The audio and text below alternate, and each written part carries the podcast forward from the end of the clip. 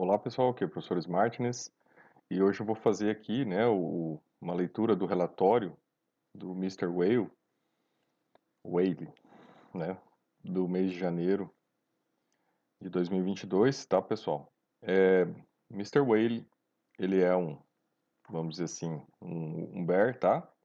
Tem uma, uma posição bear, defensiva, crítica ao mercado e ele não é uma pessoa conhecida, ele usa esse codinome, tá? Então, se vocês procurarem, vocês não vão encontrar quem é a pessoa.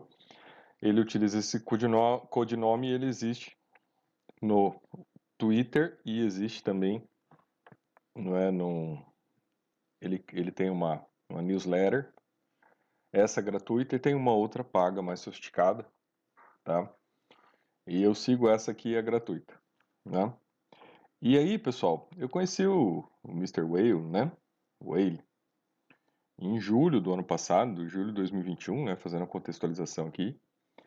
É porque a gente estava naquela iminência de ter um bear market, né? E muita gente esperando ali a queda realmente com preços satisfatórios, né? Bitcoin descendo para 20 mil, que seria né, a expectativa normal do mercado, até que veio lá o, o evento Plan B, né? uma picaretagem lá do senhor, uh, o senhor é, picareta do ano, mais o cabeça de prego do Twitter, mais a senhora, senhorinha lá do fundo picareta lá, né? de Bitcoin. E eles fizeram um evento lá e o evento na verdade foi para deixar no ar. A única coisa que, que se lembram daquele evento e que rodou todas as mídias, todas as mídias, eu tenho isso printado e guardado Todas as mídias colocaram na sua capa uma fotinho do Elon Musk com a mãozinha para cima. E a notícia era: a Tesla voltará a aceitar Bitcoin em breve. Só. Nós estamos, né, já faz mais seis meses e o em breve não aconteceu. Né? A Tesla não voltou a aceitar Bitcoin. Então isso provocou uma verdadeira fake news, né? um verdadeiro golpe contra o mercado o mercado que estava em tendência de baixa, né? Em linha de baixa e ele foi, né? Foi, vamos dizer assim, né? Manipulado para subir. Então o mercado estava descendo, dia 20 de julho estava descendo, dia 21 teve o plano B, né? O plano Word, né? Plano B, plano B é outro picareta. Teve o plano Word, é, B Word, e aí o mercado começou a subir e no outro final de semana teve a segunda grande picaretagem que foi a fake news de que a Amazon iria aceitar a Bitcoin. Ela saiu numa sexta-feira tarde, para ninguém poder comprovar aquilo, né? Ou foi no sábado de manhã, não tenho certeza agora. E aquilo rodou final de semana e segunda-feira a Amazon disse é mentira, isso não existe. Só que até chegar na segunda-feira, gente, todas as mídias marrons, todos os influencers, todos os picaretas do mundo saíram, né, das suas covas e espalharam essa mentira para o mundo inteiro. E aí, né, já tinha acontecido lá a fake news né, da Tesla, uma semana antes. Uma semana depois vem a fake news da Amazon, dizendo que ia aceitar Bitcoin. E o preço, né, em vez de descer, ele mudou. O percurso dele começou a subir, de lá para cá é o que nós tivemos. E aquele momento foi quando eu conheci o Plan B, ele né, questionando esse movimento também. E os Max, né, e as mídias todas, né, as mídias compradas, né, e as mídias, vamos dizer assim, remuneradas, né, é, contra ele, né, dizendo que ele era aí um anticripto, que ele era não sei o quê. E aí eu falei, bom, se esse cara está sendo criticado, ele deve ter alguma coisa interessante para ler. E aí eu fui atrás, né, do não só do que ele publicava no, no Twitter, né, mas eu fui atrás do conteúdo que vem nessas newsletters, né? E aí eu comecei a ver que realmente ele tinha fundamento de um cara que entende de mercado, né? Deve ser uma pessoa mais velha, com algum traquejo e que sabe jogar, né? Que sabe lidar com o mercado. E ele e ele se coloca assim na posição de pessoa que sabe que tem profundidade para lidar com o mercado. Então essa introdução é necessária, tá, pessoal, para vocês entenderem quem é o Mr. Whale, Whale, eu tá difícil falar aqui. E para a gente ler esse relatório dele, tá? Eu vou deixar disponível eu fiz a tradução, se vocês quiserem, vocês conseguem também, eu posso disponibilizar o original. Mas eu fiz a tradução e está no nosso grupo, né? No, no t/me lá no Telegram, né? T, t.me barra bearcrypto, né? É a nossa Kombi do Bear Market, né? E a Kombi, né? Sempre cabe mais um, é uma Kombi pequena, velhinha, mas limpinha, né? Que é a Kombi de quem está realmente olhando para o momento certo de comprar, que vai ser no Bear Market, né? E hoje vocês vão ver aqui, por essa análise que eu vou fazer do texto dele, né? Uh, e ele fala aqui, né, o, o bear market das criptos, né, o inverno, né, o inverno das criptos aqui, e por que você deveria abraçar isso, né, uh, e como ter lucro. E aí vocês entendem que a posição bear, né, pessoal, ela não é uma posição anti-cripto, mas ela é uma posição de que você usa sua racionalidade para jogar no mercado, né, quando o mercado está na baixa, para você maximizar os seus resultados, para você defensivamente também se proteger das manipulações das baleias e desses seres né, abjetos que existem aí, que só querem né, eh, engrupir as pessoas e, né, e montar em cima lá da, da pirâmide e ficar por lá. Bom, pessoal, então vamos lá.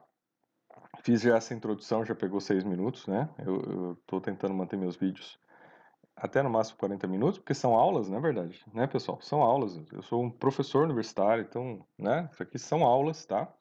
Eu tenho pós-doutorado em Direito Econômico e Socioambiental, tenho tempo de estrada, tenho história, meu curso, meu primeiro curso de finanças, tá, pessoal, na área de ações, tá, de 2002. Então, tem um pouco de, de tempo nisso.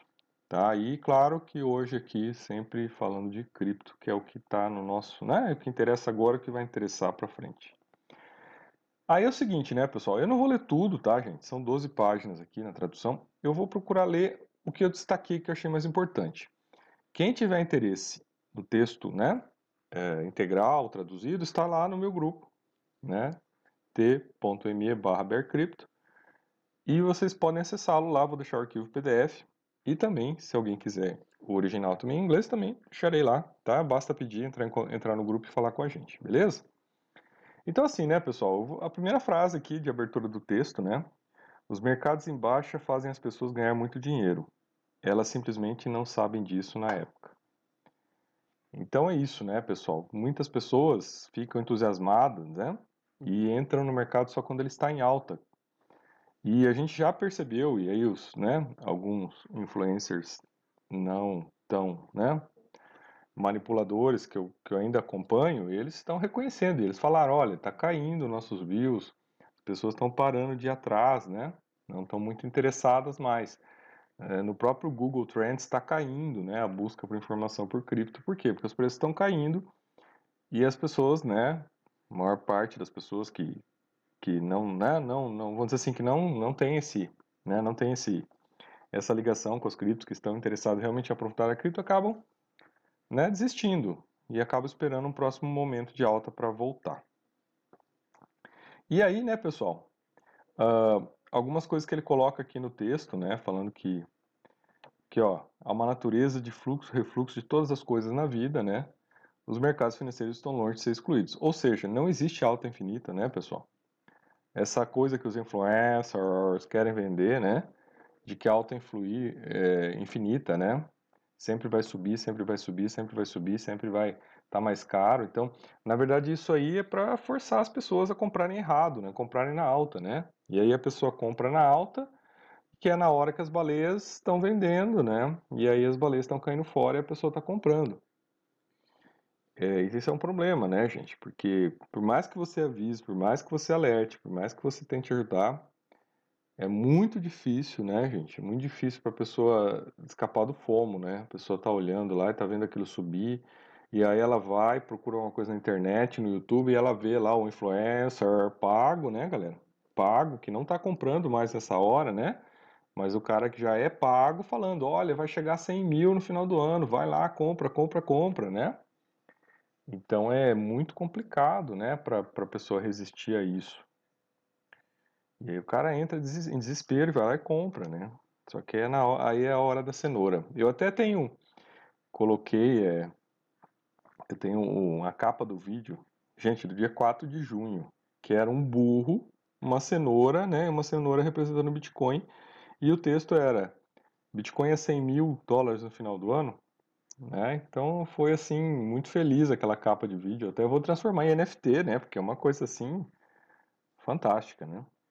E aí outra coisa também, tá, pessoal, que eu tenho uh, já há algum tempo enfrentado e criticado, sabe?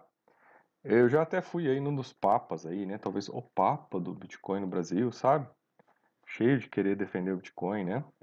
E eu já, já botei muito, já dei muita dura ali nos comentários nele, né? Já falei aí. Explica aí para mim o Tether, meu caro. Como é que é esse negócio aí? O Tether é o banco central do Bitcoin, como é que funciona isso, né? Como é que o Tether empurra, né? Eu sei que isso tem registrado, se vocês procurarem os vídeos, né? Eu conto milagre, não conto santo, tá, gente? Mas se for lá encontrarem esse, por acaso, esse vídeo, onde ele fala das maravilhas, né?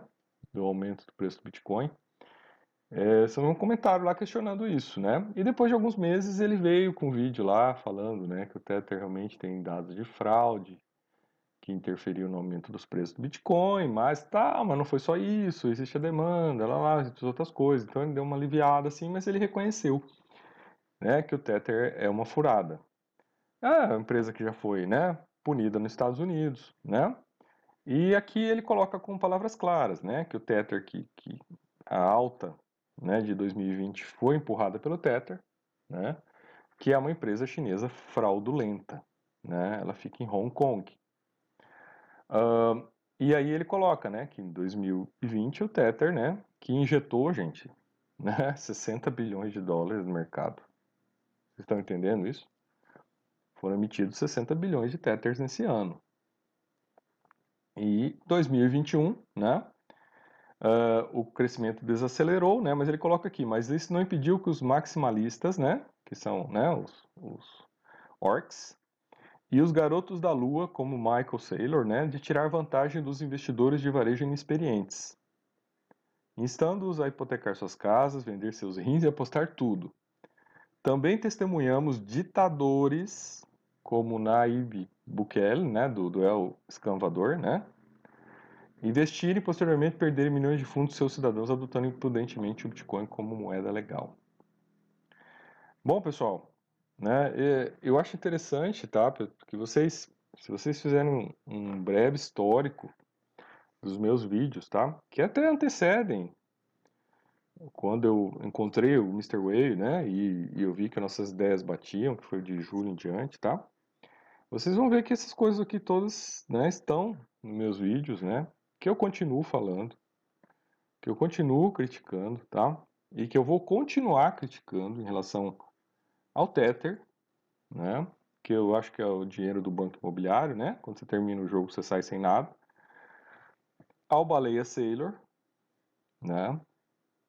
Que né, tem aí a sua posição. Ao, ao ditador do El Escavador, tá? Que está aí fazendo aí o, o showzinho dele. Eu achei interessante que eu comentei outro dia no vídeo, eu coloquei, né, lá na Cost TV. Eu vi um vídeo lá e um influencer, né, incentivando lá, dizendo, olha, tem, já tem estados que adotaram o Bitcoin, veja o El Escavador. Aí eu coloquei lá, né, El Escavador, que piada. E aí depois eu vi, em outro vídeo de outro assunto, eu vi alguém fazendo, colocando a mesma frase, é o escavador, que piada. Então, assim, eu, cara, achei interessante, né? Porque é o Salvador, né? E é o escavador, você já coloca a palavra scan no meio, que é golpe no meio, e você já fica, fica o um meme pronto, né? E aí a gente vê o que está acontecendo, né, pessoal? Então eu vejo que ele, aqui na, na, no diagnóstico que ele faz, é muito claro em relação a essas questões, né? Falou que nós estamos numa bolha, tal, tal, tal. Depois, pessoal, eu acho que vocês podem ler com calma e tirar suas conclusões. Ele coloca imagens aqui, tá, pessoal? Do que ele entende, né? E aí ele fala, né? Aí ele fala, ó, para 2022 os mercados despencaram, estamos abaixo de 50% dos máximos, né? Mas o medo mal começou ainda, na opinião dele. Levará vários meses antes de testemunharmos a verdadeira ira desse mercado em baixa. Assim, né, pessoal? Uh, eu tenho feito as análises, né? E minhas análises elas estão com um atraso, né? Assim, ou elas estão, eu faço uma análise para acontecer algo, né? Em março, acontecer em janeiro. Então eu já estou pensando que sempre assim, né? Tô, tô, a análise está correta, mas o tempo dela está errado. Então aquilo que eu esperava que fosse acontecer em maio, né? Que fosse aí o mercado de baixa mesmo, hoje eu já olho isso para março. Não quer dizer que eu esteja certo, né, pessoal? Mas eu, eu errei por meses, né? As minhas análises. Foi por uma questão de tempos, assim, né? Por exemplo, né, eu sabia que o mercado ia cair depois da aprovação da lei da infraestrutura nos Estados Unidos. Fiquei quase dois meses falando sobre isso. E aí, quando ela foi aprovada, o mercado não caiu. Eu falei, ora, bolas, será que eu estou tão errado assim? Poxa, mas será que eu errei? E, e, gente, demorou duas semanas. Só quando o Biden sancionou a lei, promulgou ela, é que o mercado caiu. Mas essas duas semanas foram né, complexas, porque, poxa, vê aquela situação, você fala, pô, mas eu estava certo na análise, né? Vai ter imposto sobre cripto, vai ter regulação, vai ter. Eles vão ter que declarar, né? Cara, não entendia porque não caiu. Mas aí demorou, teve um delay de duas semanas, né? Uh, e aqui ele fala, né, ó, muitos, como sabe, escrevi dezenas de artigos e tweets alertando sobre o mercado de baixo em 2022, coisa que eu também concordo, né, e que eu tenho aí os vídeos, vocês podem fazer o histórico dos vídeos aí no canal, que eu estou avisando isso já, né, há bastante tempo.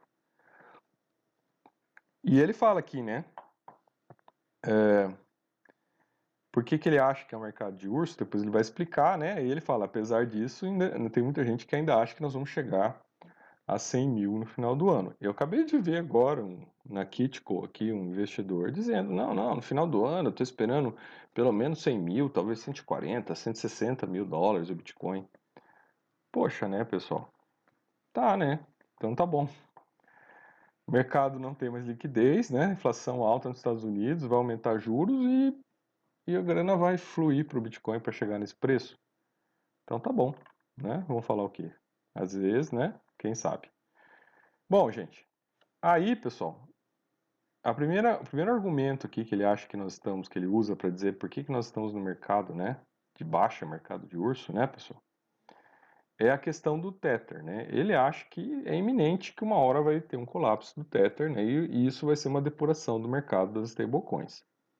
A gente sabe que o SDC, né, gente, que é a stablecoin feita nos Estados Unidos pela empresa Circle, ela já está com uma posição bem avançada em termos né, de, quantidade, já está com 30 bilhões de dólares emitidos, né, e ela tem todos os fundamentos para garantir que existe aquele valor né, disponível para saque. Se as pessoas quiserem lá e falar, ó, teu Circle aqui, me devolve meu dólar de verdade. Agora Tether não. A Tether nunca teve isso. Tanto que ela já foi condenada nos Estados Unidos a pagar multas, né? em razão dessa falta de provas. E até hoje ela não mostrou uma auditoria do que ela tem realmente né, de dólares guardados.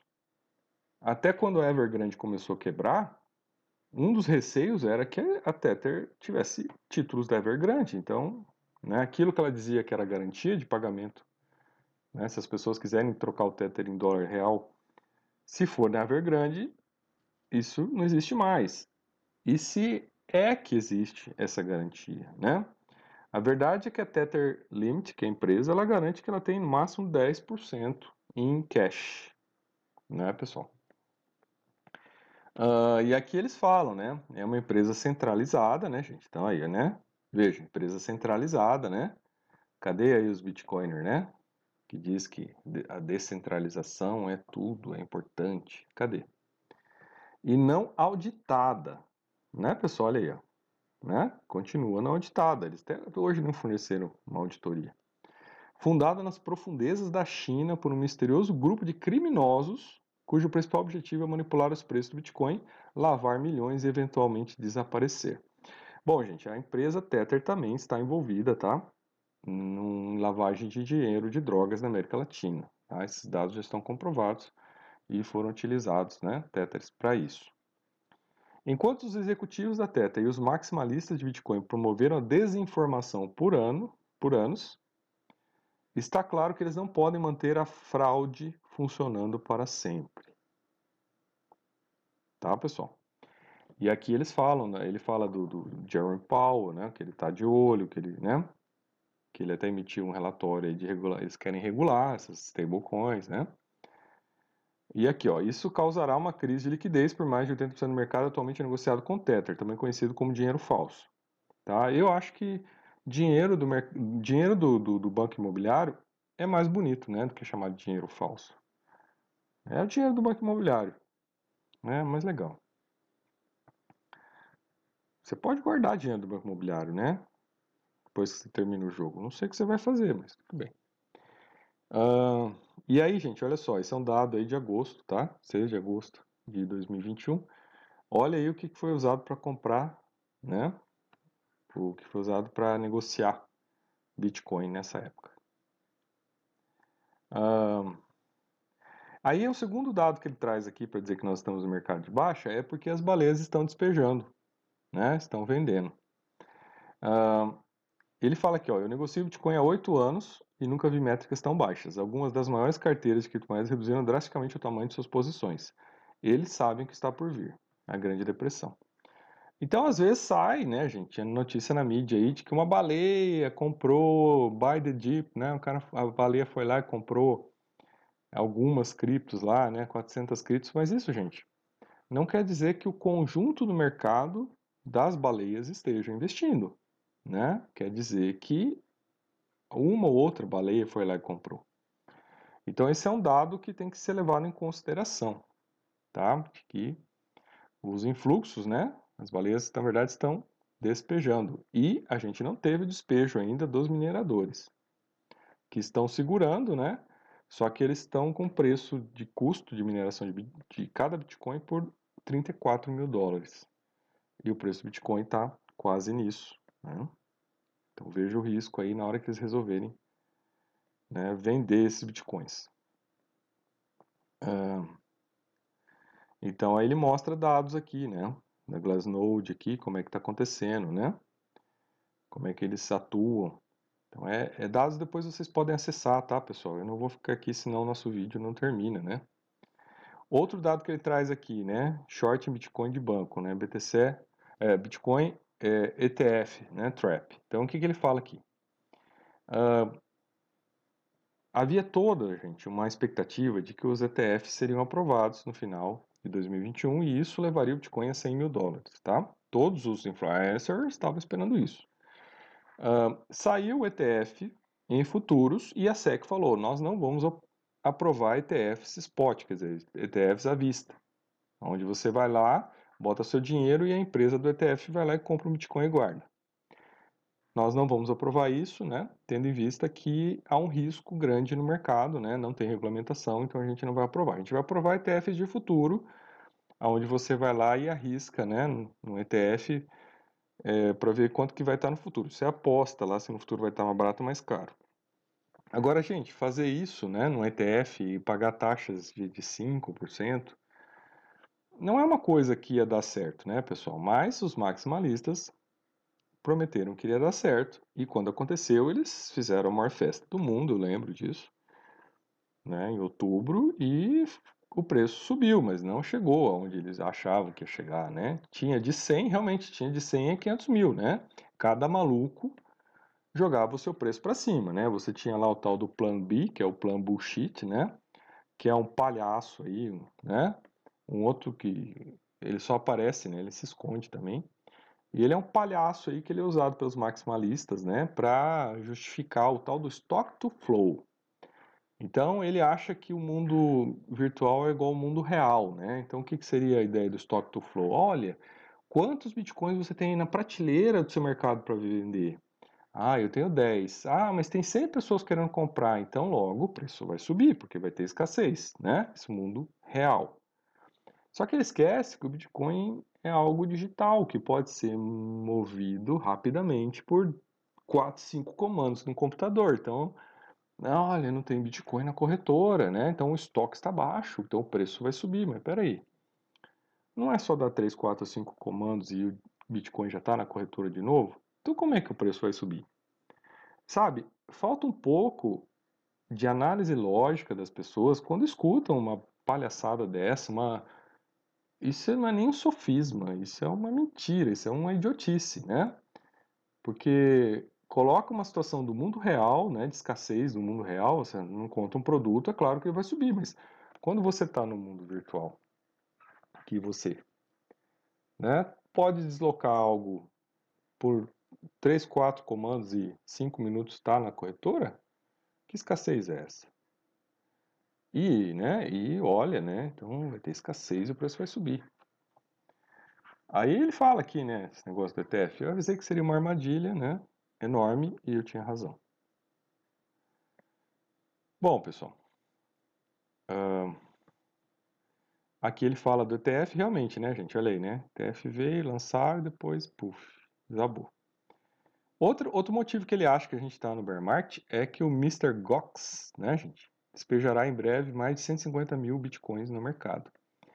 Então, de acordo, esse Mr. Gox, né, gente, é, era uma empresa, tá, de, de investimentos que, que teve um, um, hacker, né, uma exchange japonesa que teve um hacker.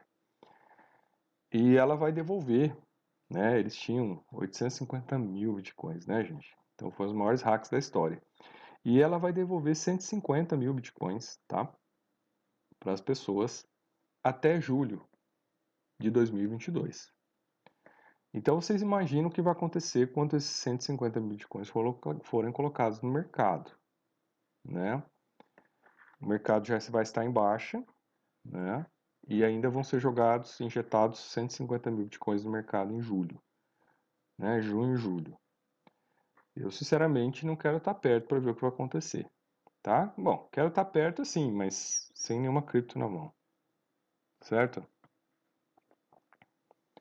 Uh, e aí o que ele acha que vai acontecer, né? Então todo varejo entrará em pânico e venderá, o que fará com que caia ainda mais. Este evento será muito sangrento, não há como os Max transformar isso em um evento de alta. Né, pessoal? Então, uh, em julho do ano passado, tinha lá o GBTC, tá? O Grayscale Fundo, e estavam sendo liberados bitcoins em julho, né? E eles, gente, os bitcoins foram liberados até terça-feira, né? E o evento do Billboard foi na quarta, tá? Para vocês entenderem. Então eles estavam, eles esperaram liberar para depois eles fazerem o evento da alta, né? Para que eles impedissem a queda, porque estavam sendo liberados cerca de 60 mil bitcoins naquela época. E aquilo ia ampliar a queda. Então veja como o jogo foi de cartas marcadas, né? Eu assim, tá, gente? Eu não acredito em Cowboys. Eu já falei vários filmes para vocês, tá?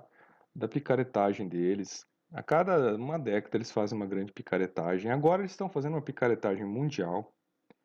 E assim, eu não acredito, tá? Eu não, não boto minha mão no fogo por cowboy nenhum. Se você tá botando a mão no fogo, aí tá sendo um idiota útil, né? Um fantasiando com cowboy, né? Lambendo sola de Elon Musk aí, olha, por favor, né?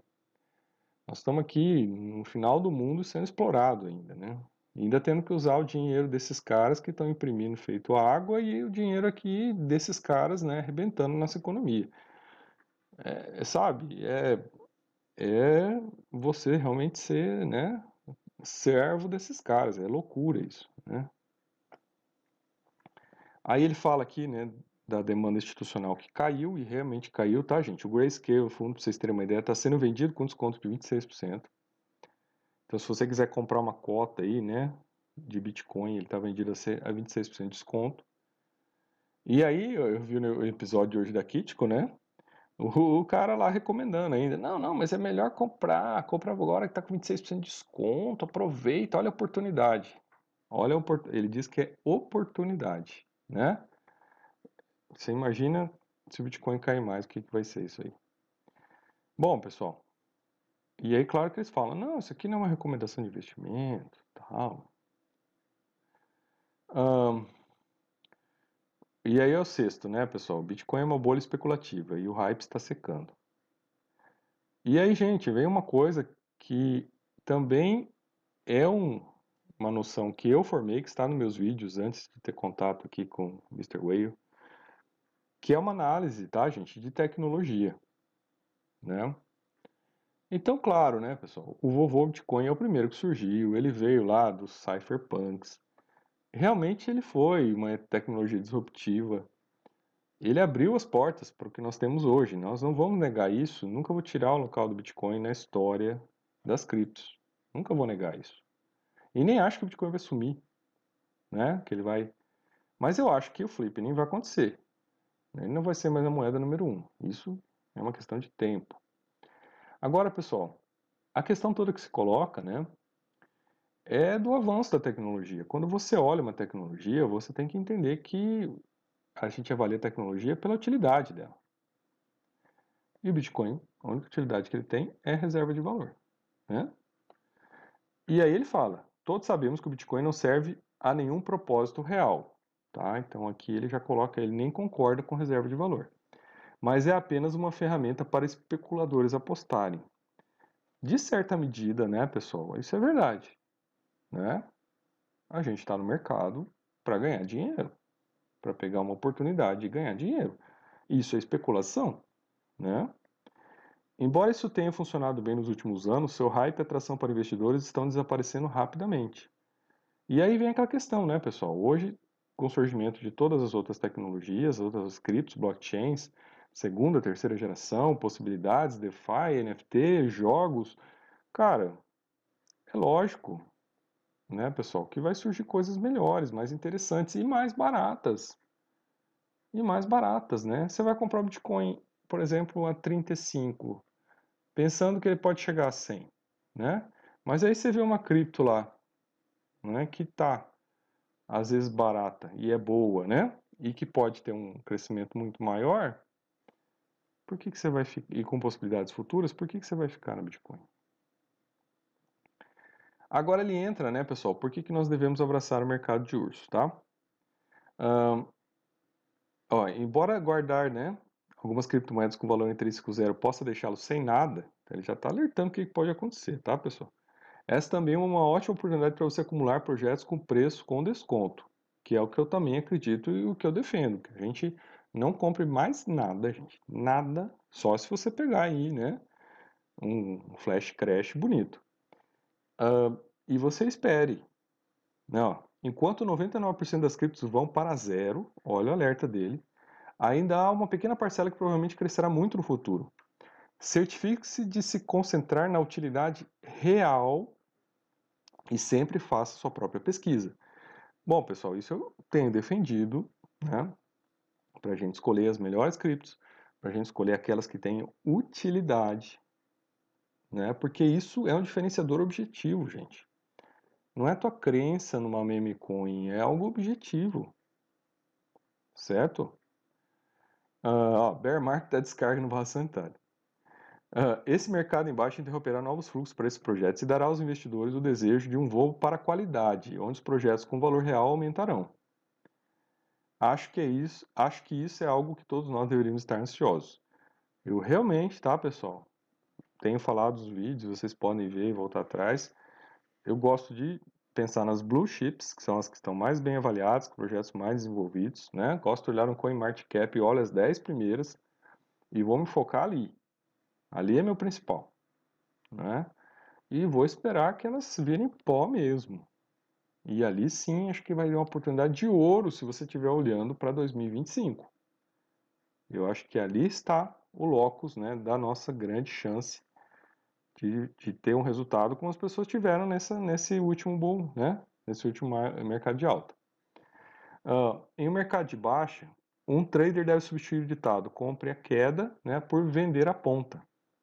Aquele raro momento que o mercado em alta, quando o preço cai para o suporte, é visto como uma oportunidade de ouro para ganhar dinheiro. Então, claro, se você pegar um Bitcoin agora, por exemplo, a 29, 27 mil, né? É, e ele der uma caída nesse valor, você pegar ele nesse preço, é provável que ele, né, porque aí é um suporte, que ele dê uma recuperada. Então você vai fazer uma grana ali. Com certeza, né? Como ele fez agora, que caiu para 32, quase bateu no suporte e ele recuperou. Então, quem, quem botou ordens ali, né, fez uma grana. Né, conseguiu já ganhar algo no mercado de baixa. Então, né, ó, o mesmo pode ser dito das ocorrências em que o preço salta para cima de uma zona de suporte durante o mercado de baixa, né? Então, aquela ideia, né, você ficar olhando suportes, se ele cair por uma linha de suporte e você comprar, vai ter um repique de alta lá esperado, né? Salvo se der uma loucura no mercado, né? Aí é cisne negro, né? Mas se não, o mercado vai caindo aos poucos, né, gente? É o que a gente está percebendo. O mercado está caindo aos poucos. Bom, vamos lá. Aqui, ó. Sell the dip, né? Sell the chip, buy the dip, sell the chip. Um, mas enquanto as oportunidades de compra são escassas no mercado embaixo, o número de oportunidades curtas dispara, né? Então, assim, né, pessoal, são momentos, né? Então tem que ficar estudando, estudar suporte, para você pegar esses momentos de ganhar um troco ali, né? De você às vezes fazer ali, né? Uns 10%, claro, tem risco, tem que usar stop, né, pessoal? É, eu, assim, pessoal, para esse mercado de baixa, eu tenho umas ordens lá, né, nesse, abaixo ali do suporte no, no Bitcoin só, tá? Nas altas eu não, não, não me arrisco a entrar, não. Lembre-se, mesmo que você seja fundamentalmente otimista em certas criptomoedas ou no setor de criptomoedas como um todo, quase todas as criptomoedas provavelmente sofrerão uma desaceleração em um mercado de baixa. Por causa disso, ganhos substanciais podem ser obtidos negociando lado curto, quando oportuno. Então é isso, tá, pessoal? Pensar, né? Se você quiser fazer uns trades e souber fazer isso, faça, né, com cuidado e saiba o que você está fazendo. E aí, né, pessoal? Bom, tinha comentado lá no grupo, tá, pessoal? Sobre isso, tá? Deixe de seguir os maximalistas e os moon boys. Tá, gente? Eu acho os maximalistas um nojo.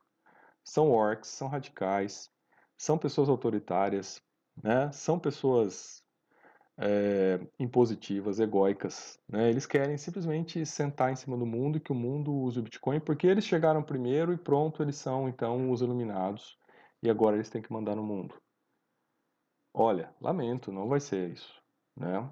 Eu me recuso e eu acho que todos os países do mundo têm que se recusar a serem escravos de maximalistas. Né? Essa seria a lógica, né? salvo a lógica dos que se dizem libertários e são lambisola de maximalista, né? Então não é bem libertário, é lambisola. Então, ó, deixe de seguir os maximalistas e os moonboys. Né? É fácil parecer um gênio de mercado quando todas as ações estão em tendência de alta. É só quando a maré baixa quando você descobre quem está nadando nu, Warren Buffett. Agora que a bolha estourou, muitos garotos da lua, né, Moonboy, estão sendo expostos pelos charlatães que realmente são. Eles não sabem nada sobre investimentos. Esses golpistas devem deixar de ser seguidos por todos. Se você deseja lucrar a longo prazo, precisa limpar seu feed daqueles que imploram para você ir all in em máximo de todos os tempos com alavancagem. Olha, galera, eu assim, é uma coisa complexa porque assim, e por mais que eu fiquei explicando isso várias vezes, sabe? Que não deveria, né? E falando dos riscos. Eu, eu tive um amigo pessoal, que talvez até assista esse vídeo ele vai saber que é ele. Cara, que ele entrou bem na hora errada, ele entrou a win, entrou numa hora alta. E eu acho que, galera, é difícil, viu? É muito difícil, né? Porque pegou um pouco fomo ali, né? E se você escuta, ficar escutando esses picareta aqui, né? Esses caras aí, você tá ferrado, né? você tá ferrado, olha lá, ó. Ele até faz a zoeira aqui, ó. 100 mil em outubro de 2021, né? Olha aí a cara do. a cara aí do Momboy aí, do influencer, né? Você vê, cara. Tem batido também nesse negócio. Nossa comunidade é uma comunidade anti-influencer, né, gente? Porque, cara, Bicho, tinha cara ontem, meu. Eu falei no vídeo de ontem, tinha cara, na hora que deu aquela subidinha depois da notícia do Fed, cara abrindo bebida, comemorando. Vamos comemorar, agora vai to the moon. Cara, como assim? O Fed falou que vai cobrar juros, que vai parar o tape, vai parar o quantity easing. Cara, não. não. Aprimore seu conhecimento. Esse tempo pode ser usado para entender melhor o mercado, ver o que funciona e o que não funciona e se preparar melhor para o mercado autista. Olha aí, gente. Mercados de baixa são momentos de preparação, de acumulação para o que virá no mercado de alta. No mínimo, pode lhe dar tempo para refletir sobre as decisões de investimento anteriores para entender melhor o que você fez de errado, o que fez certo e o que ajustaria se tivesse chance. Tá, pessoal? Então, claro, a gente que já está no mercado. Tem que olhar né, o que a gente acertou, o que a gente errou. Eu tenho procurado ser bem transparente com as coisas, né, gente? E, por exemplo, essa questão de eu, minhas, minhas análises terem errado por dois anos, por dois meses, né, pessoal? Eu acho uma coisa séria, tanto que eu tô, né, assim, não tô esperando mais nada para maio para dar, né, um crash fundo. Eu já tô olhando março, tô olhando dois meses antes, né, porque eu fiz análises e eu segui análises técnicas de JP Morgan, Goldman Sachs e eu vejo que, né, cara, não é isso tudo, né? Eles erraram também. É, tinha lógica que, né, ó, todo mês de janeiro geralmente tem entrada de recursos no mercado, tinha lógica isso, mas só que a gente está num momento diferente, né, que, que, que foi pego por um relatório do Fed, né, que não tinha saído ainda, mas que saiu e disse, olha, pode ser que a gente comece a revender o que a gente comprou aí de títulos. E essa informação o mercado não tinha. Né? Isso derrubou o mercado. Em janeiro. Pegue gemas com desconto. Embora os mercados embaixo possam ser tempos difíceis para muitos investidores e comerciantes, eles também representam a melhor oportunidade possível de comprar moedas e tokens promissores a preços baixíssimos. Eu tenho pensado sobre isso, tá, pessoal? Então, assim, eu tenho pensado numa estratégia, né? Porque aqui a gente está na, naquilo que a gente vai arriscar, né? Então, você está saindo das blue chips, daquele nível defensivo, do que é melhor, e aqui você está focando no, né, na estratégia de comprar coisas arriscadas, né? Que você provavelmente pode não acertar. É, mas que você talvez deva alocar uma parte do seu patrimônio aqui, porque se isso der certo, você vai ganhar muito muito mais do que você vai ganhar nas blue chips. Porque aqui você vai ter coisas que realmente vão estar em preços baixíssimos, né? Então eu tenho pensado, né, em deixar em alocar assim, por exemplo, 90% em blue chips e deixar 10% para essas coisas que são arriscadas, mas pensando que elas podem trazer muito retorno, né, gente?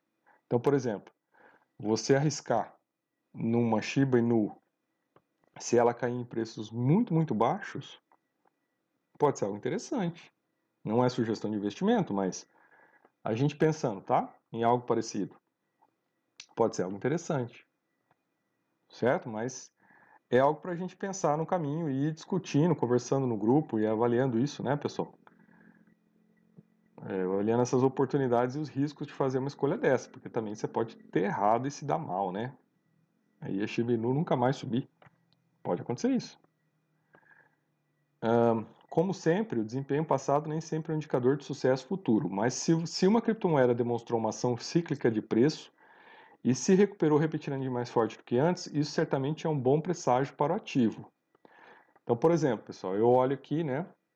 Eu olho a BNB e acho que ela é uma, muito promissora. E se vocês olharem, toda vez que o Bitcoin recupera agora, nesse mercado de baixa, a BNB está subindo rápido está recuperando rápido, né? Então ela tem aí um potencial grande, o único risco dela é estar vinculada à Binance. A Binance vai para o buraco, ela vai junto, né?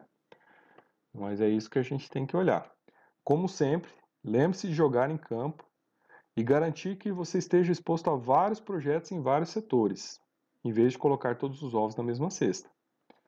Então, gente, dentro dessa estratégia que eu comentei com vocês, né, 90% dos recursos tem que ser espalhados em projetos, tá? Então, se você tem lá 10, as 10 primeiras blue chips, tá? Uh, tirando o Bitcoin, que para mim não interessa. As outras, né? Vou avaliar preços, mas vou espalhar. Não colocar tudo numa só, porque também pode dar errado, né? Aí ele fala que ó, isso ajuda a equilibrar as perdas, garantindo que você tenha mais chances de pegar um unicórnio, né? E claro que aqui também, eu acho que pelo final da leitura, a gente entende que é, no caso aqui, ele tentar espalhar também entre essas gemas, né? Então você não vai apostar tudo no Shibinu, né? Então tá, peraí, né? Eu, se eu tenho 10% aqui que eu vou apostar, né? Que é o 10% que é para apostar, que você tem que saber que você pode perder esses 10% que você não vai recuperar. Então, por exemplo, você joga 10% na, né? Desses 10%, você joga lá 10% na Shibinu, né? E você deixa mais nove slots, né? né? Entenderam, gente? Então, você tem 100 para apostar, você vai pegar 10 para apostar nessas coisas, né? Exóticas. Aí, desses 10, você coloca um no Shibinu, aí você coloca um, sei lá no que, né? Eu não sei, tem que, isso aí é, um, é que assim, a única coisa assim que eu vi que até hoje, né, deu esse salto, que é uma coisa totalmente exótica assim, é Shibinu, né? Eu nunca pus dinheiro lá, mas se aquilo cair muito baixo, pessoal, né? Muito baixo mesmo. Olha, por que não? Certo? Dentro dessa lógica aqui, né? É importante perceber a necessidade dos dias de baixa para a existência dos dias em verde, né? Dos dias em alta. Em vez de correr para as colinas e se esconder do vermelho, aprenda a se virar e dar um abraço no urso. Esta oportunidade deve ser aceita com entusiasmo, de braços abertos, pois, para citar o grande John Templeton, sempre haverá mercados autistas seguidos de mercados baixistas, seguidos de mercados autistas. Obrigado por ler, né? Essa conclusão é dele. E assim, né, pessoal? Uh, desde que eu comecei a fazer os vídeos, eu tenho né, olhado, não pelo aquilo que a gente passou, porque eu estava esperando o mercado de baixa em julho, né? Se não fosse lá os picaretas, né, os cowboys picaretas todos, a gente teria uma queda maior em julho, né? É, mas agora eles não vão evitar isso. A verdade é essa. Dessa vez eles não vão evitar isso. Então eu acho que a gente vai ter oportunidades né, de fazer boas aquisições dentro dessa lógica. E eu espero que você realmente entenda isso, né? Se esse vídeo chegou até você, se, você, se ele te serviu, se ele está te mostrando algo novo, uma visão nova, né? Se ele está abrindo sua mente para uma, uma visão mais defensiva e mais realista do que são as criptos, não deixe de compartilhar, não deixe de ajudar quem você gosta, não deixe de ajudar seus amigos, não deixe de levar esse conhecimento aqui, pessoal, porque não chega, vocês não vão encontrar informações desse, desse nível de qualidade. Porque isso aqui o influencer não vai falar, né? Então vocês, né, isso aqui são coisas realmente do, do né, do, do, nível dos cypherpunks, né? É nível de underground, né, pessoal?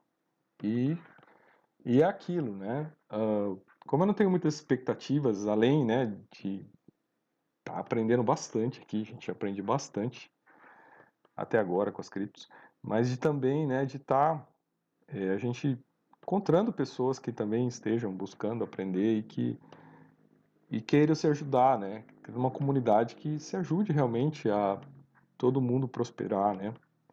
Eu acho que isso é importante, né? Então, se a gente for pensar, né, no que seria, né, o ideal seria isso, né? E a gente não ficasse aí à mercê de influencers, manipuladores, mas que a gente pudesse estar compartilhando conhecimentos desse nível aqui. Você vê, né? Distribuído gratuitamente uma coisa dessa, para que a gente possa estar avançando. Eu acho que foi bastante, foi demais, já foi 48 minutos. E espero que ajude. É um vídeo pesado. Mas, pessoal, se vocês chegaram até aqui, recomendem e falem para quem for escutar. Olha, escute com calma, valendo, leia o texto, pegue o texto no grupo. Ou vocês peguem o texto e distribuam, tá, pessoal? É, levem para quem vocês querem isso aqui, porque eu acho importante o que tem nele. Então, sou o professor Martins e até nosso próximo vídeo.